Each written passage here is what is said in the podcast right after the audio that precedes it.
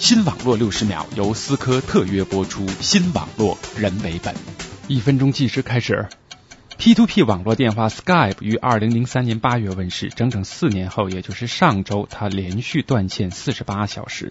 面对着那个永远打着叉的断线符号，全球二点二亿用户一筹莫展。更要命的是，其中有百分之三十是商业用户，他们早已放弃了传统电话，把国际通讯交给了 Skype。事故发生后不久，Skype 工作人员就在公司 blog 上展开了沟通工作，每隔两三小时，他们就会汇报一次维修工程的最新进展。网民们的愤怒也逐渐被坦诚的态度所化解。本周一，也就是八月二十号，Skype 公布了断线的原因：Windows 的系统更新导致了全球范围内大量电脑同时重启四十二秒。Skype 网络不堪重负，诱发了几年来潜伏在系统内的瑕疵。嗯，这听起来真像是美剧《二十四》里恐怖袭击的情节。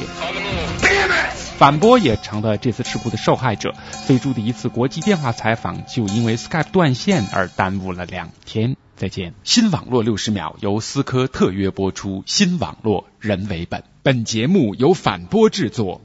triple w dot antiwave dot net